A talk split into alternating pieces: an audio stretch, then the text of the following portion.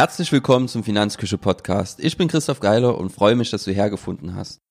Für mich ist die Episode heute was ganz Besonderes. Ich habe nämlich einen besonderen Menschen zu Gast.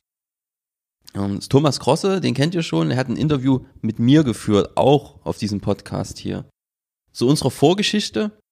Ich kenne Thomas jetzt schon seit mehreren Jahren. Also ich war mal Suchender in der Branche, nachdem meine Zeit aus dem Strukturvertrieb zu Ende war, muss es irgendwie weitergehen. Und da habe ich einfach über ein paar Ecken bin ich an Thomas geraten und bin einfach ja irgendwie an den Menschen kleben geblieben.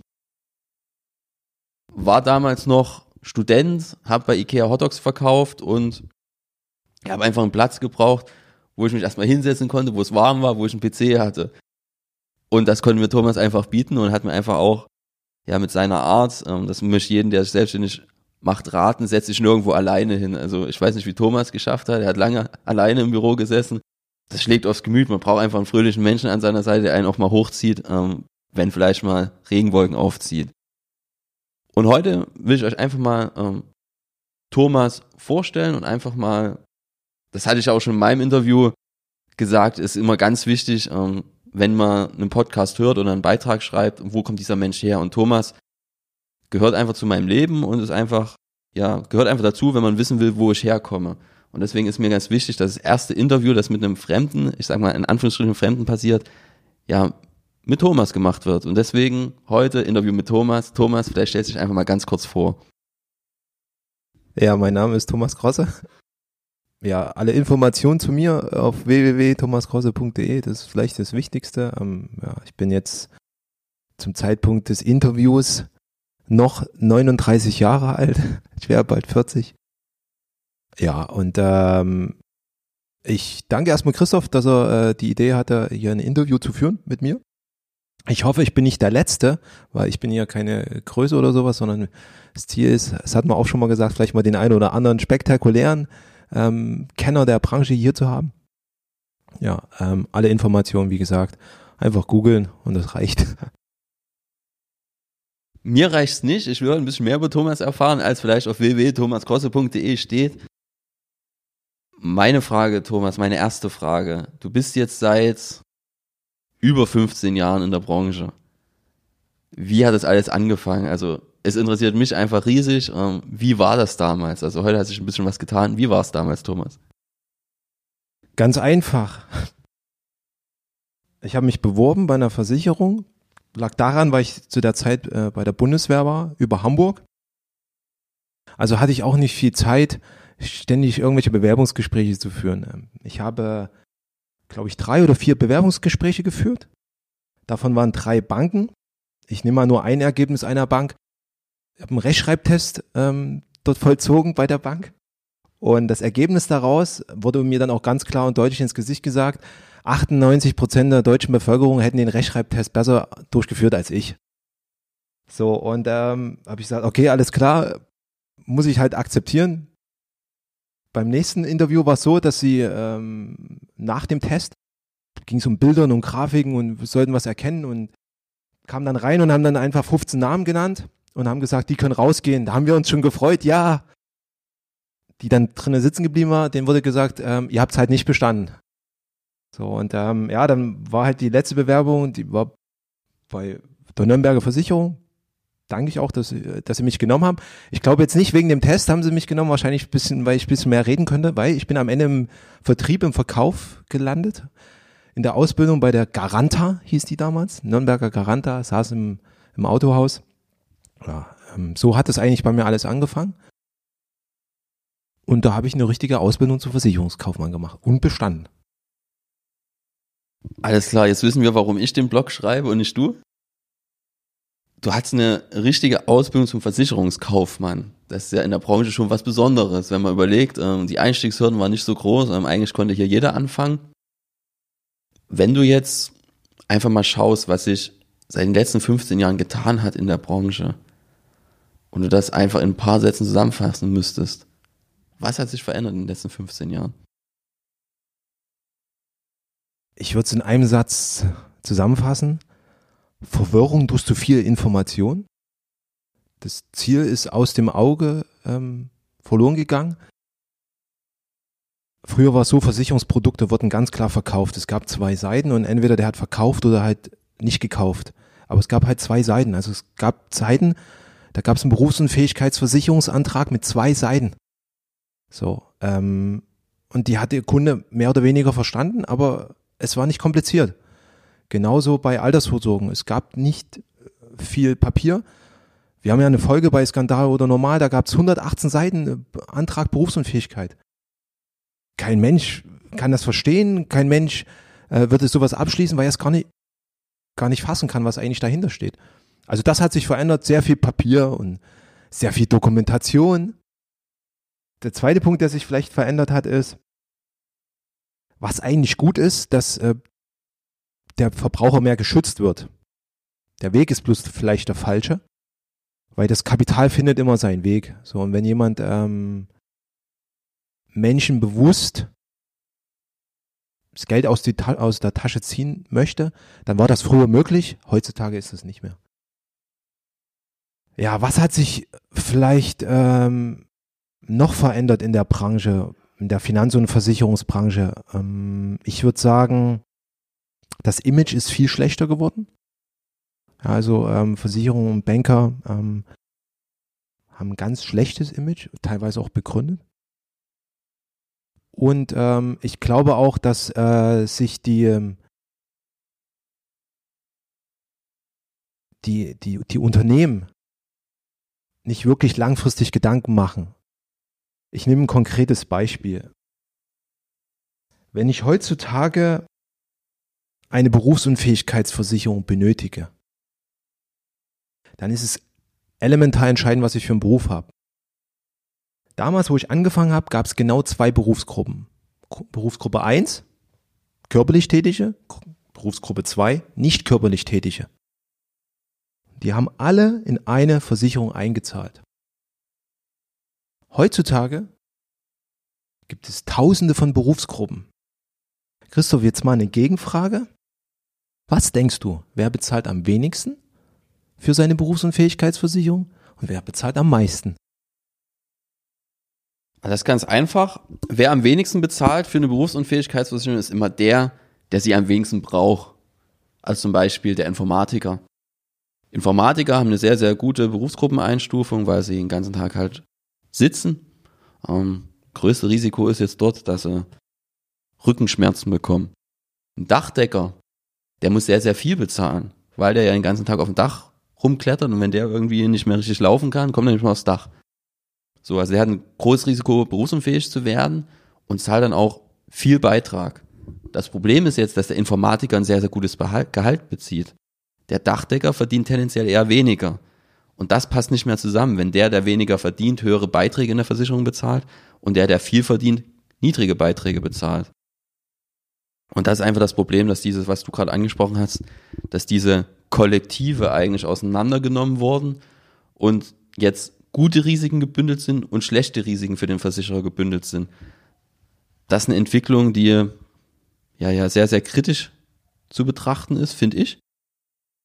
Ist aber ein bisschen das Problem, dass das irgendwie, hatte ich das Gefühl, dass es auch kein Versicherer wollte, es aber automatisch so gekommen ist. Oder wie siehst du das? Es gibt da ja verschiedene Theorien und man muss die Versicherer da eigentlich fragen, warum die das gemacht haben. Grundsätzlich ist, sie haben versucht, gegenseitig sich Geschäft wegzunehmen, Umsätze zu machen, indem man halt noch günstiger und noch günstiger wird. Ich habe eine Theorie. Ich denke, dass Banker und Versicherungs, ähm, oder Menschen, die in der Versicherungs- und Finanzbranche arbeiten, ja, dass die tendenziell weniger bezahlen als Menschen, die äh, dort nicht arbeiten. Ja. Aber es ist eine Theorie, vielleicht bestätigt die mir einer oder halt nicht. Ist vielleicht ein bisschen überspitzt dargestellt. Es ist schade, wie, wie die Entwicklung ist, weil eine Absicherung der Arbeitskraft, auch Berufsunfähigkeitsversicherung genannt, die ist elementar. Die ist wirklich sehr wichtig. Wir reden heutzutage sehr viel von der ähm, Erkrankung in der, in der Psyche. Also ich, ich kenne ganz wenige Hand, äh, Dachdecker, die halt äh, psychische Erkrankungen haben, bei denen passiert eher der Unfall. Im Vergleich Banker und Versicherungsleute und Menschen, die in der Krankenversicherung arbeiten, bei denen kommt häufiger vor das Thema mit der Psyche, ja. Also es gibt bestimmt ein paar Zusammenhänge. Wie gesagt, das ist auch eine Theorie. Vielleicht bestätigt sie mir irgendwann jemand. Um auf deine Ausgangsfrage zurückzukommen, ist Nummer eins, es gibt viel mehr Papier, es gibt viel mehr Information. Nummer zwei, der Verbraucherschutz ist viel stärker hinterher, als es war früher nicht. Und Nummer drei, es ist mehr jetzt ein Berater, geht mehr in Richtung Beratermarkt, als früher war mehr Verkäufermarkt. Auch zumindest in meiner Welt ist das so. Dennoch gibt es immer noch sehr viel Verkäufer. Und was mich wirklich ärgert, ist, es gibt zu wenig qualifizierte Beratung. Also wirklich, wo man sagt, die Menschen, die in der Branche arbeiten, sind bereit, sich weiter zu qualifizieren, besser zu werden, wirklich für den Kunden eine gute Beratung zu liefern. Und am Ende, dass alle gewinnen. Also der Berater gewinnt, der Kunde gewinnt und das Unternehmen gewinnt. Und das ist, ähm, sehe ich aktuell nicht unbedingt gegeben. Du hast es angesprochen, ähm, es wandelt sich ein bisschen hin zu einem Beratermarkt, weg vom Verkäufermarkt. Was ist denn für dich ein Berater? Was soll ein Berater leisten? Ein Berater, der soll die Lebenssituation prüfen, die finanzielle Situation des Menschen als erstes. Konkretes Beispiel. Es geht um Altersvorsorge. Menschen versuchen Geld wegzulegen für einen Ruhestand, haben aber gerade mal 500 Euro auf dem Konto. Funktioniert nicht. Wenn der erste größere Fall passiert, wo man Geld in die Hand nehmen muss, dann wird die Altersvorsorge stillgelegt oder beitragsfrei. Punkt. Mensch hat verloren, negatives Erlebnis. Zweiter Fall ist, wenn ich weiß, ich habe am Ende nur 200 Euro im Monat zur Verfügung, dann kann ich keine klassische Versicherung abschließen, die mir am Ende nur 2% Rendite bringt. Das funktioniert nicht. Sondern ich muss ein höheres Risiko eingehen. Das sagt dir aber der Berater nicht passiert aktuell definitiv nicht, sondern eher, ja, wir müssen mal gucken und ein bisschen Sicherheit und so. Ähm, das bringt dem Menschen nichts. Er wird im Alter finanzielle Nachteile dadurch haben. Also ich fasse jetzt mal ähm, so ein Stück weit in anderen Worten zusammen, wie ich es jetzt für mich verstanden habe. Ähm, für dich ist wichtig, dass der Berater die Situation des Kundens im ersten Schritt erfasst und die Beratung vor allem erstmal vom Produkt trennt. Würdest du das so ähm, zusammenfassen? Genau würde ich es, ähm, wie du sagst, würde ich genauso ähm, auch übersetzen ähm, für die Hörer und Leser. Die Trennung von Beratung und Produkt. Das Produkt oder die Lösung, das ist wichtig, aber es muss erstmal die Beratung erfolgen. Weil es kann auch sein, dass derjenige schon zwei, drei, vier Produkte hat.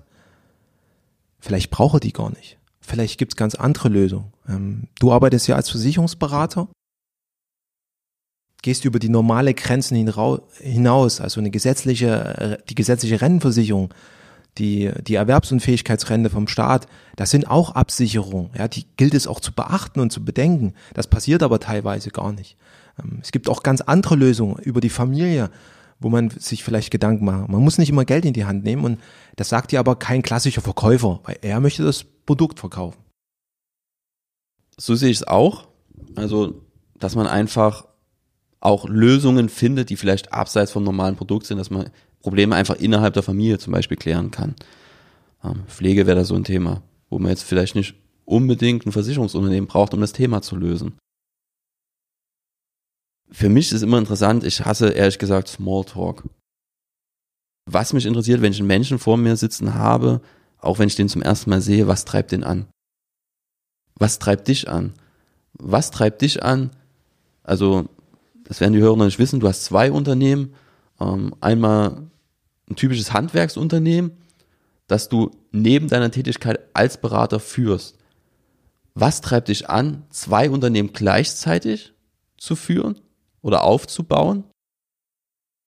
Was lässt sich da einfach durchhalten? Weil du sitzt teilweise von früh um neun bis abends 20 Uhr im Büro. Also ein sehr, sehr hohes Pensum, das du fährst.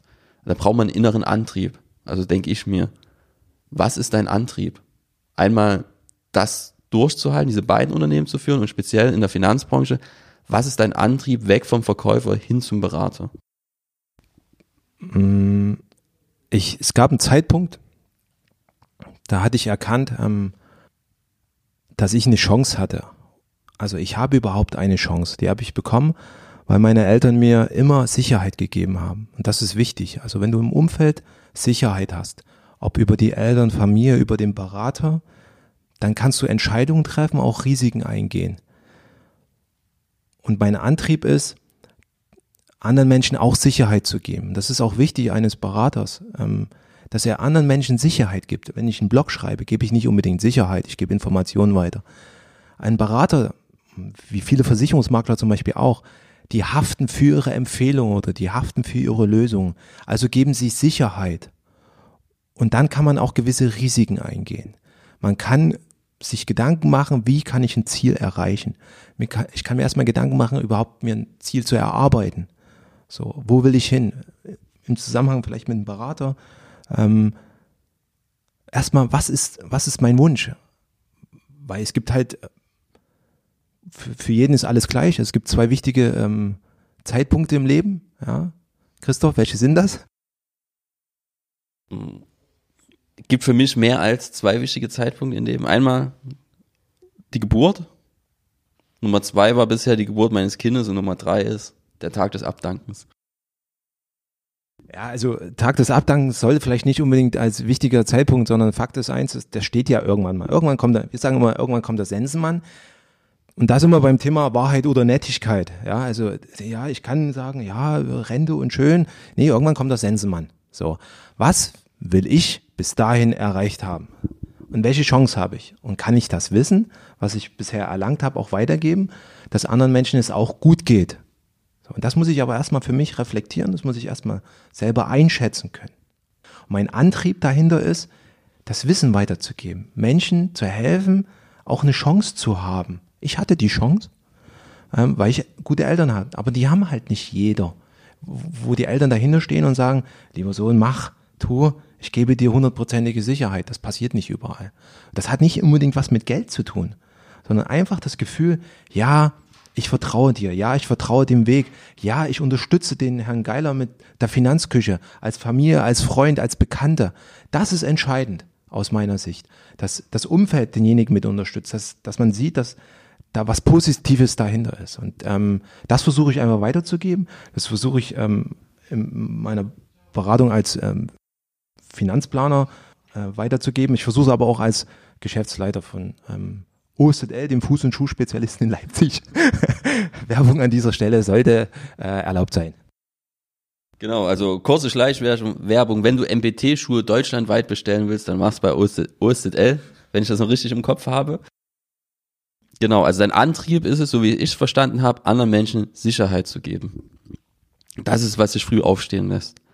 Was mich nur interessiert, ich habe es ja erlebt, ähm, gerade die Anfangszeit, wo du USZL voll mit übernommen hast. Ähm, du wickelst, glaube ich, in zwei Tagen ab, kannst du dich noch mal korrigieren, wenn es statt zwei Tagen mittlerweile noch ein Tag ist.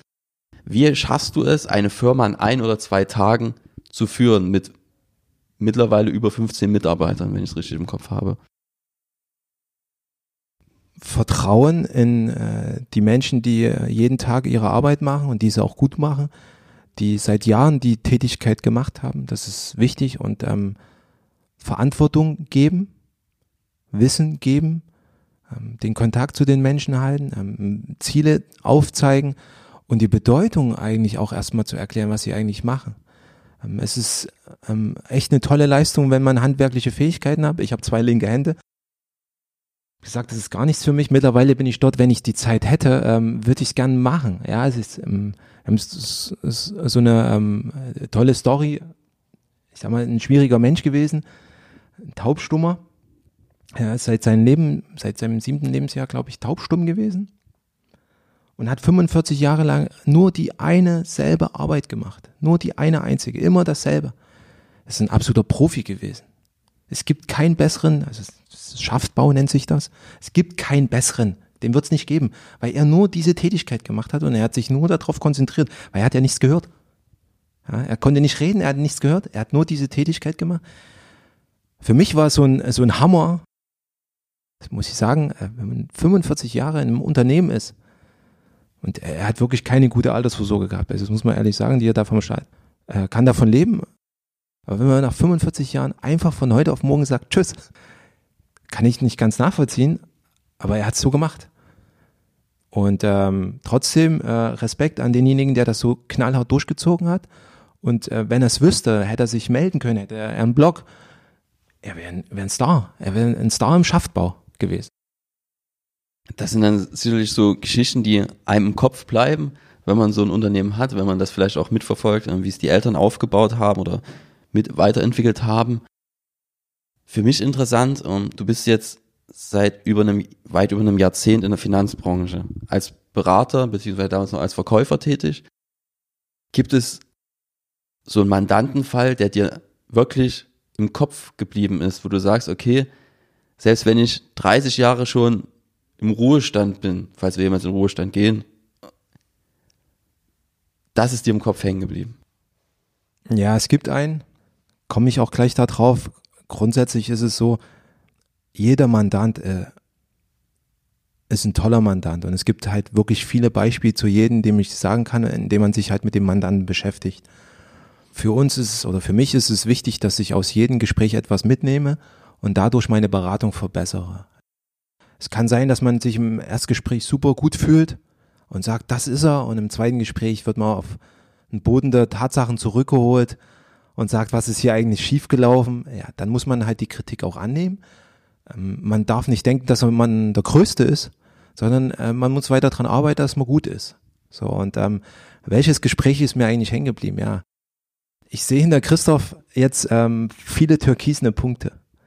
So, und zwar sind die von einem Edding, der sozusagen leicht explodiert ist in, in Form meiner Hand. Äh, ich habe äh, sehr stark mit dem Edding geschüttelt, weil ich unbedingt mit positiver Energie den Menschen gegenüber sagen wollte, ähm, ihr befindet euch an, an dem Schritt äh, vielleicht auf dem falschen Weg oder versucht doch mal meine Sichtweise. Und das ist besonders äh, wichtig, mal die Sichtweise erstmal zu verstehen, nicht seine eigenen Vorstellungen umzusetzen. Ja, und äh, wer saß vor mir? Das waren halt meine Eltern.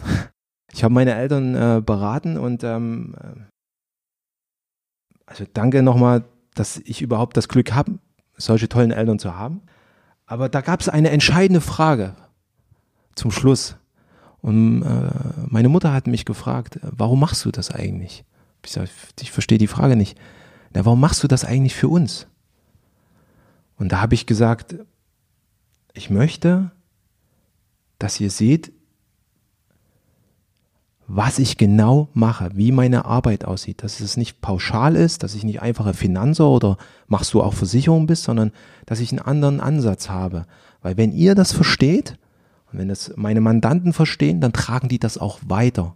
Und das ist wichtig, dass wenn was positiv funktioniert, wenn was gut funktioniert, dass das weitergetragen wird. Deswegen mache ich das für euch. Und es ist vielleicht auch den Dank, dass ihr mir mein Leben lang Sicherheit gegeben habt und jetzt gebe ich Sicherheit wenn ihr noch nicht die nächsten 30 Jahre lebt, ähm, weil ihr wollt ja auch 120 werden wie ich, ähm, ja, und da kann es auch mal passieren, ähm, dass halt äh, ein Edding explodiert in der Hand, weil äh, ich sage immer, äh, Wärme erzeugt Reibung. Nee, Reibung erzeugt Wärme und Werbung ist gut. Wärme ist gut. Also wenn ich mich jetzt umdrehe, unsere Bürowand ist jetzt halt türkis gesprenkelt. Wir haben jetzt eine Tapete mit türkisen Sprenklern. Passt, aber ganz gut ins Schema rein hier. Alles türkis, da kann auch die Wand ein bisschen türkis gepunktet sein, alles gut. Für mich beeindruckend, ähm, was man denn so für Essenzen damit rausnimmt. Ähm, irgendwie kommt es immer wieder auf die Familie zurück. Ich möchte einen kleinen Themencut machen, ähm, weil es für uns ein wichtiges Thema ist. Ähm, wir haben auch eine Umfrage gemacht, die werden wir nochmal auswerten zum Thema Honorarberatung. Erstmal, was bedeutet Honorarberatung für dich? Ist das an sich ein wichtiges Thema oder ist es einfach nur eine Vergütung? Ist das einfach trivial oder ist das was mit tieferer Bedeutung für dich? Das Wort Honorarberatung ist kein geschützter Begriff, sondern man nimmt es einfach aus, auseinander und sagt Beratung gegen Honorar. Man kann auch sagen Provisionsberatung ist Beratung gegen Provision. Man bekommt aber nur eine Provision bei Erfolg. Jetzt kann bei einer Honorarberatung ähm, gefühlt für den Kunden auch ein Misserfolg entsteht, weil er kriegt ja kein Produkt, sondern eher das Gegenteil, vielleicht muss er eins abgeben oder erkennt, das ist teilweise noch viel schlimmer, dass er irgendwann mal eine Entscheidung getroffen hat, dass das Produkt nicht optimal ist. Und äh, das ist erstmal ein negatives Ergebnis.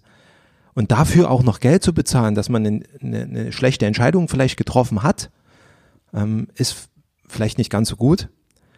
Auf der anderen Seite ist es aber ehrlich. So, es ist Wahrheit und nicht Nettigkeit. Ähm, das ist vielleicht ein ganz wichtiger Punkt, dass die Honorarberatung Wahrheit bedeutet, es bedeutet auch vor allem mehr Transparenz, weil der Gegenüber weiß genau, für was er was bezahlt. Und Honorarberatung bedeutet vielleicht auch äh, für, für den Menschen an sich, dass wenn man an den richtigen Berater gerät, auch mit wenig Honorar vielleicht zu seinem Ziel kommt. Stückweise, nicht heute, von heute auf morgen alles. Und auf der anderen Seite die Berater, die sich nur nach Provision bezahlen lassen, keine Honorarberater, sondern wirklich nur von großen Provisionen leben, dass die merken, dass das, was sie machen, ist Verkauf. Das hat nichts mit Beratung zu tun. Weil wenn ich vier Stunden berate und kriege dafür ein Honorar von 5000 Euro, dann steht das in keinem Verhältnis zu jemand, der ähm, vier Stunden irgendwo arbeitet und dafür einen, kurz über Mindestlohn verdient. Plus, weil er das Produkt an der Hand hat. Und ähm, das ist vielleicht ähm, die Chance der Honorarberatung, also ein, dadurch vielleicht eine bessere Beratung äh, langfristig zu erreichen. Was ist die größte Hürde bei der Honorarberatung? Ähm, hast du das Gefühl, dass Menschen tendenziell bereit sind, ein Honorar zu zahlen? Hast du Probleme, das Honorar, ich sag's mal, zu verkaufen? Weil ich sage immer, ein Honorarberater muss einmal verkaufen, nämlich seine Dienstleistung dann nicht mehr. Ist das ein Problem oder ist das was, wo du merkst, dass das mit der Zeit jetzt immer besser funktioniert, dass die Mandanten diese Honorarberatung besser annehmen als am Anfang oder ist es umgekehrt? Was hast du da für Erfahrungen?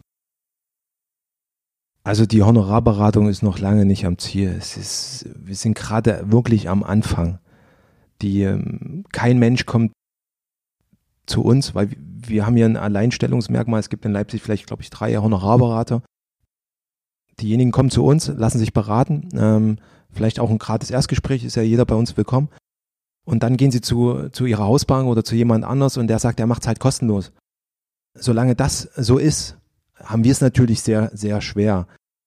Keine Beratung ist kostenlos. Das kannst du schon mal komplett knicken. Wir haben in unserer Umfrage das Ergebnis, ähm, dass ähm, Menschen sagen, sie würden nichts für die Beratung bezahlen. Ja? So funktioniert es aber nicht. Wenn ich für nichts was, wenn ich nichts bezahle, dann hat auch die Gegenleistung keinen Wert. Also Beispiel dein Blog. Wenn ich langfristig den Blog lesen will und wenn ich Informationen haben will, wo, wo ist der Gewinn des Schreibers? Ja, wir, wir berechnen heutzutage den Gewinn in, in Finanzen, ja, in Geld. Man kann aber auch sagen, ja, äh, teilt doch einfach mal den Blog eine Million Mal. Das ist ein mega Gewinn aber irgendwas machen, dass der andere auch einen Gewinn hat. Also wenn ich nur nehme, funktioniert unsere Welt nicht richtig, denke ich langfristig. Aber es ist meine Meinung, es ist meine Sichtweise. Und ähm, ich denke, dass 98 Prozent wird immer noch gegen Provision beraten, zwei Prozent gegen Honorar. Und ich möchte aber nochmal unterstreichen, bloß weil jemand Provision nimmt, muss der kein schlechter Berater sein. Ja? Die Frage ist, übertreibst du das bei der Provision? Und wie gut ist der Berater. Und da gibt es verschiedene Mechanismen, wo man das rausfindet. Das ist ganz interessant, verschiedene Mechanismen hast du gerade angesprochen. Was sind das für Mechanismen? Also zumindestens ähm, würde ich erstmal äh, im Internet schauen, wen finde ich da. So, wenn ich jemanden gefunden habe, gibt es Bewertungen. Ja, Bewertungen, äh, manche sagen, ah, die sind alle Fakes. Ja, liest, dann liest man sich die Bewertung mal genau durch. Wichtig ist immer, die Bewertung genau durchzulesen. Das ist der erste Punkt. Zweiter Punkt ist, suche ich wirklich unabhängige Beratung. Also ein Versicherungsmakler ist schon unabhängig, obwohl er Provision vielleicht bekommt, aber er kann erstmal Produkte unabhängig von den Gesellschaften heraussuchen. Er ist nicht angestellt. Er muss jeden Tag als Unternehmer denken und sein Geld verdienen. Also das ist unabhängig. Ein Versicherungsberater ist noch ein Stück unabhängiger, weil er lässt sich wirklich ganz klar vom Kunden bezahlen. Jemand, der im, im, im ähm, im Anstellungsverhältnis ist oder beim Strukturvertrieb, wie man das so sagt, oder beim anderen Finanzdienstleister, der könnte unter Umständen eine Abhängigkeit sein aufgrund seines Vertrages mit der Gesellschaft. Am besten ist es einfach, auf den Seiten der IHK zu gehen, zumindest ist das hier in Sachsen so, und schaut mal nach dem Namen, äh, was steht eigentlich dahinter. Also genau vorher schauen, in welchem Verhältnis steht der Berater. Ja, ist er wirklich sein eigener Unternehmer? Das ist ein ganz wichtiger Punkt. Und dann ein Gefühl entwickeln über die ersten Gespräche, will er mir wirklich helfen? Das hat damit nichts zu tun, dass er meine Beratung will und ich dafür bezahle, sondern will er mir wirklich helfen. Und dafür muss man ein Gefühl entwickeln. Alles klar, also wieder die Empathie einfach, dass man sagt, okay, ein Gefühl entwickeln, am Ende kommt es wieder auf die Menschenkenntnis drauf an, dass man, wenn man den Menschen halt tatsächlich vor sich hat, ihm einmal tief in die Augen schaut und einfach merkt, ähm, meint es gut mit mir oder nicht. Ja, im ersten Schritt ist das wichtig. Spätestens im zweiten oder dritten Schritt ist es entscheidend, wie kann man demjenigen die Information rüberbringen. Einfach, ganz einfach. Es muss einfach erklärt werden. Wenn Menschen heutzutage einen Berufsunfähigkeitsvertrag im Internet abschließen, selber, frage ich mich, wie man 120 Seiten verstehen kann. Also selbst ich gehe zum Experten dafür. Wir haben dafür einen Experten, der sich tagtäglich mit Versicherungsbedingungen äh, beschäftigt. Ähm, sollte man sich echt Gedanken machen, weil da stehen extrem hohe Risiken dahinter und es steht extrem viel Geld dahinter. Also sollte man sich genau überlegen. Und ähm, das Internet suggeriert die Möglichkeit, dass man alles selber machen kann. Kann man, ja, kein Problem. Aber man kriegt eine Konsequenz früher oder später. Und ähm, deswegen ist es wichtig, sich vielleicht doch eine zweite Meinung einzuholen oder eine dritte auch und eine vierte, bevor man eine Entscheidung trifft. Und danach ähm, muss man irgendwann mal aber doch eine Entscheidung treffen. Und die, die Konsequenz, gerade bei längerfristigen Verträgen oder Nutzen, ob die Entscheidung gut war, sieht man erst in Zukunft. Entscheidend ist, glaube ich, derjenige muss wissen, warum er die Entscheidung trifft. Er braucht die Orientierung, er braucht den Plan und welche Lösung dann die ideale ist, dann sollte man sich jemanden suchen, der dafür auch haftet. Alles klar, das habe ich für mich ähm, verstanden. Also ich fasse nochmal zusammen. Ähm, erstmal muss das Menschliche passen, dann muss er das auch verständlich erklären können, so dass ich es als Kunde greifen kann. Dann sollte er vielleicht nicht alles selber machen, ähm, sondern wenn jetzt jemand private Krankenversicherung berät, Berufsunfähigkeitsversicherung berät, Geldanlage berät, ist das, muss man sich vielleicht fragen, kann er das alleine überhaupt abbilden, professionell? Also, dass der vielleicht auch auf ein Netzwerk im Hintergrund zurückgreift, wo sich vielleicht einzelne Spezialisten zusammengetan haben. Und dann im letzten Punkt, dass einem der Berater vielleicht die Entscheidung nicht abnimmt, sondern alle Informationen zur Verfügung stellt, dass ich die Entscheidung am Ende selber treffen kann. Oder würdest du sagen, der Berater soll dem Kunden auch die Entscheidung abnehmen? Ja, die Diskussion hatten wir jetzt am, am Wochenende beim Geldlehrertreffen oder vielmehr war es keine Diskussion, sondern ich habe das so im Kopf verarbeitet. Möchte ich der Kümmerer sein oder möchte ich derjenige sein, der das Wissen weitergibt? Ja, spezifisch auf den einzelnen Mandanten das Wissen weitergibt und langfristig für ihn mitdenkt. Weil auch mir kann was passieren, dann kann ich mich gerne kümmern, aber wenn ich mich nicht mehr da, wenn ich nicht mehr da bin, muss ich jemand anders kümmern. Ist der dann gut oder ist der schlecht? Wie bewertet der Kunde das dann? Begibt sich auf eine Suche. Wenn er das Wissen aber selber hat und er kennt die Konsequenzen daraus, das ist gar nicht so, so schwierig, dann braucht er gar keinen Berater mehr. Dann geht er zum Berater und holt sich eine zweite Meinung oder fragt nochmal nach, ob die Entscheidung, die er jetzt im Kopf hat, ob die die richtige ist. Und wenn er, wenn da keine Antwort kommt vom Berater, sollte sich der Berater fragen, ja, dafür ist er ja da, ja, zu helfen, eine Orientierung zu geben und einen Plan an der Hand. Du beschäftigst dich ja jetzt schon sehr, sehr lange mit Finanzen.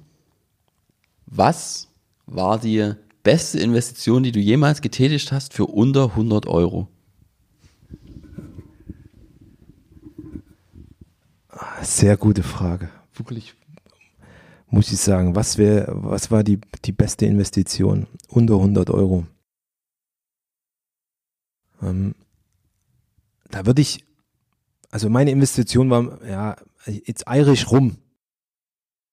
Wenn ich es gewusst hätte, hätte ich äh, Folgendes investiert. Ich hätte in den Finanzrechner und in ein Schulbuch Geldschule 3.0 vom äh, Verein der Geldlehrer investiert. Also das kriege ich unter 100 Euro im Paket. Jetzt bin ich selber der Geldlehrer, muss ich ein bisschen mehr investieren. Es war auch nicht nur ein bisschen mehr, sondern es war deutlich mehr.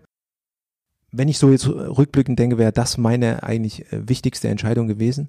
Ähm, unter 100 Euro. Ansonsten ist es dann echt schon knapp. Brauche ich mal noch ein bisschen Bedenkzeit. Alles klar. Ich gebe dir noch bis zum Ende des Interviews Bedenkzeit. Ähm, Kommen wir gleich zur nächsten Frage. Wenn jetzt jemand ein Buch in die Hand nehmen wollte nach dem Interview, welches sollte das sein? Ein Buch.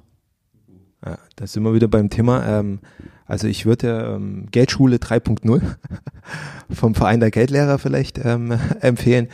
Ich hätte vielleicht aber auch ähm, noch den einen oder anderen Tipp für ein Buch. Wer das genau äh, den Tipp haben möchte, der kann sich gerne bei mir persönlich melden, weil mir ist wichtig, dass ich die Information nicht in die Masse gebe, sondern ich möchte dann zwei, drei Sätze für denjenigen auch sagen. Äh, entweder kommt er persönlich bei uns in der Eisenbahnstraße 09 vorbei oder schreibt einfach eine E-Mail. Ist für mich nicht ganz zufriedenstellend, aber damit muss ich jetzt leben. Dafür kriegen wir dann aber wenigstens dann nochmal eine Investition unter 100 Euro am Ende des Interviews. Welche Frage, die ich bisher noch nicht gestellt habe, soll ich dir stellen? Ähm, stell mir einfach folgende Frage. Wie schafft man es für eine super Idee, eine ganz tolle Idee, die nachhaltig eine positive Veränderung in der Finanz- oder, oder sagen wir speziell vielleicht auch in der Versicherungsbranche zum Ziel hat, nicht nur zum Ziel hat, dass es auch bestätigt worden ist, dass das funktionieren kann. Ähm, wie schafft man es, einen Investor zu bekommen, hier in die Eisenbahnstraße 09, der wirklich bereit ist, ähm, so eine Idee zu verfolgen? Und glaub mir, also die Frage ähm, sollte dann ab, ähm, wie schafft man es, einen Investor ab 50, 100.000 Euro zu bekommen? Ja, also das, da braucht man ein bisschen Geld, um das wirklich in, in Gang zu bekommen. Aber wenn man es in Gang bekommt, dann wird es spektakulär, denke ich. Ich glaube, du hast die Frage nicht ganz beantwortet, außer du kannst die Frage schon beantworten, weil eigentlich wollte ich eine Frage von dir hören, die du beantworten kannst. Oder kannst du die Frage beantworten? Die kann ich nicht beantworten. Also ich soll mir jetzt eine Frage stellen, die ich beantworten möchte. Welche Frage ich mir selber stellen würde. Ähm, was war die wichtigste Erkenntnis vielleicht der letzten zwei, zweieinhalb Jahre für mich? Das wäre meine Frage, die ich stellen würde. Okay, Thomas, die nächste Frage zu stellen fällt mir schwer. Sie wurde mir quasi im Mund gelegt. Was war die wichtigste Erkenntnis in den letzten zwei, zweieinhalb Jahren für dich? Sowohl in meiner Tätigkeit als in, in der Finanz- und Versicherungsbranche, als auch in der Tätigkeit ähm, als äh, Geschäftsleiter von, von OSZL, Fuß- und Schuhspezialist, muss ich sagen, ohne ein Team, ohne Menschen um dich rum, bist du gar nichts. Du bist einfach nichts. Du kannst ein bisschen was erreichen, aber du kommst nicht weiter. Du hast einen Bauchladen, du denkst in deiner eigenen Welt, dir gibt keiner Feedback, dir sagt keiner, ob du gut oder schlecht bist, dir sagt keiner, dass es so nicht funktioniert, die schreit keiner an, ähm, dir zeigt keiner Emotionen, dir zeigt keiner Leben, dir zeigt, gibt keiner Energie. Ja, das ist das Wichtigste, dass du ein Team hast, dass du das erkennst. Das Team kann in der, im Beruf sein, das Team kann in der Familie sein. Und wenn man das erkennt, dann kann man sich gegenseitig helfen. Und wenn man sich gegenseitig hilft, ist es ganz einfach. Dann wird man immer besser. Man wird mehr, man erreicht die Ziele schneller. Und ähm, das hat nichts damit zu tun, dass die Zeit insgesamt schneller läuft. Das stimmt nicht. Ähm, die läuft genauso schnell wie früher auch, sondern man äh, bekommt vielleicht die Ziele schneller hin. Und ähm, es gibt nicht nur gute und, und, und, und schöne Zeiten, es gibt halt auch schlechte und dunkle Zeiten. So, und man versucht die halt dann gemeinsam zu tragen und nicht alleine, weil alleine belastet, das macht den Kopf krank und ähm, man versucht halt wirklich dann im Team äh, die Ziele langfristig positiv umzusetzen. Und das funktioniert definitiv besser, als wenn du alleine in deiner Kammer sitzt oder wenn du alleine vorm PC sitzt, keinen Kontakt zu Menschen hast. Mach dich raus, such dir Menschen. Das ist vielleicht die, die größte Erkenntnis für mich. Das ist schon fast das perfekte Schlusswort. Finanzthema ist auch durch, Unternehmerthema ist durch. Wir sind ja hier in der Finanzküche.